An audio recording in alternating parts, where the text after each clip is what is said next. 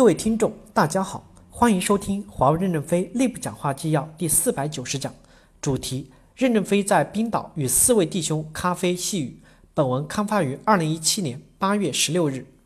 在冰岛有长白昼与长黑夜，要利用来好好学习。一个是提升自己的能力，年轻人挣了钱要投入，投入不是买房，首先是要学习充电，特别是在小国，综合锻炼的机会很多，努力学习。把眼界扩大了，境界扩大了，技能提升了，那你才会有上升的机会。实践很重要，不实践，时间长了就会被淘汰。公司文件已经要求没有基层成功实践经验就不提拔为主管，高层干部更是如此。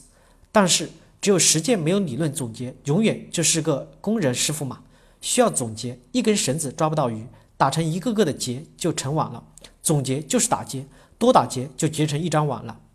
不要龟缩在首都，不要龟缩在代表处，要多去了解合同场景以及未来的合同场景。旅游时也估估这个地方的工程难度，不然怎么叫上过战场？第二，还有提高自己的社交面，不要把穷酸风气带出国门，不融入上层社会，谁会认同你呀？你怎么去拿合同呀？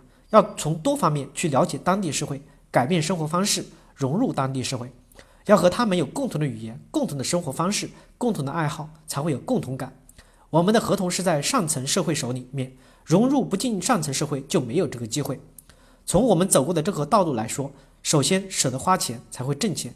年轻人首先不要存钱，要存本事不存钱，存人脉不存钱。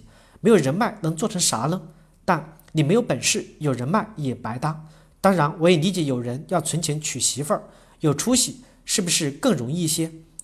感谢大家的收听。敬请期待下一讲内容。